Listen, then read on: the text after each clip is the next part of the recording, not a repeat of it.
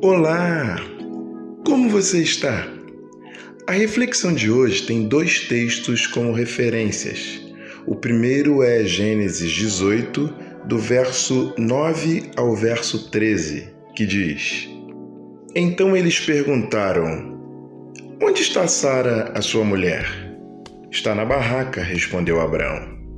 Um deles disse: No ano que vem eu virei visitá-lo outra vez, e nessa época Sara, a sua mulher, terá um filho.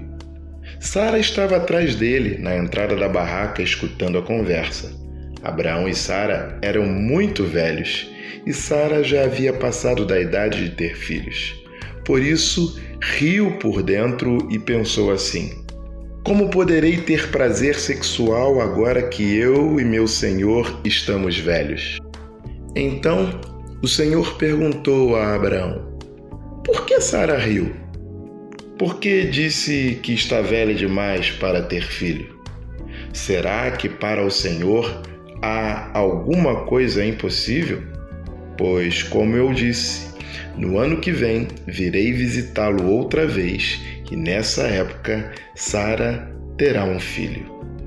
E o segundo texto é Lucas capítulo 1, do verso 34 ao 38, que diz: Então Maria disse para o anjo: Isso não é possível, pois eu sou virgem.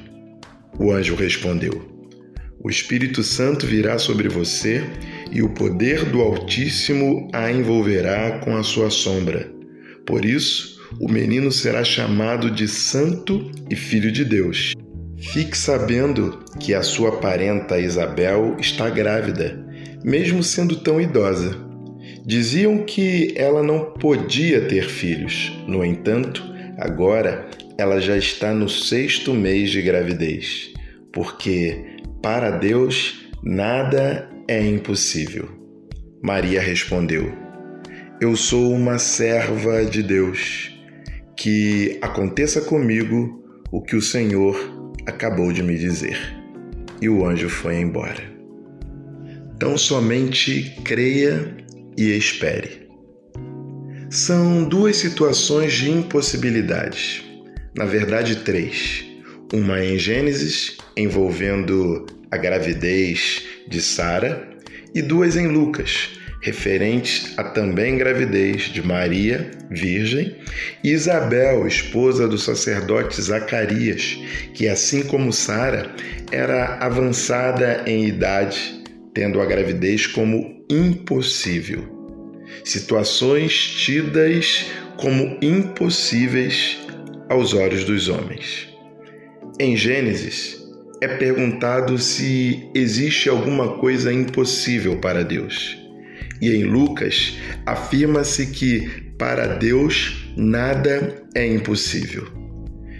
Diante de nossas dúvidas e até questionamentos sobre o que ouvimos como promessas de Deus para nossas vidas, mas que vemos suas realizações como impossíveis, precisamos entender de uma vez por todas que para Deus não existe impossível.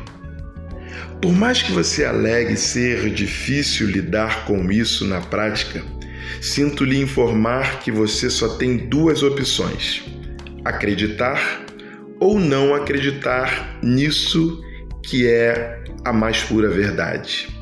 Se existe algo impossível para Deus, é o fato de que ele não pode negar o que nos prometeu e nem tampouco o que diz a respeito de si mesmo. Ele diz e ponto final. Ele é e ponto final. Nossa atitude, tanto sua quanto minha, diante de tais fatos, precisa ser semelhante à de Maria, que se apropriou da palavra e se submeteu à vontade de Deus, permitindo que se cumprisse nela o que ele havia dito. O que nos basta é acreditar sabendo que as promessas de Deus para nós têm em si os seus propósitos. Sendo assim, digamos como Maria: aconteça comigo o que o Senhor acabou de me dizer. E tão somente creia e espere. Bem, eu sou Gelson Costa e este é mais um instante de reflexão, de forma simples e rápida, desejando, porém, que tenha profundidade suficiente, capaz de promover algum resultado em você que ouve. Deus te abençoe.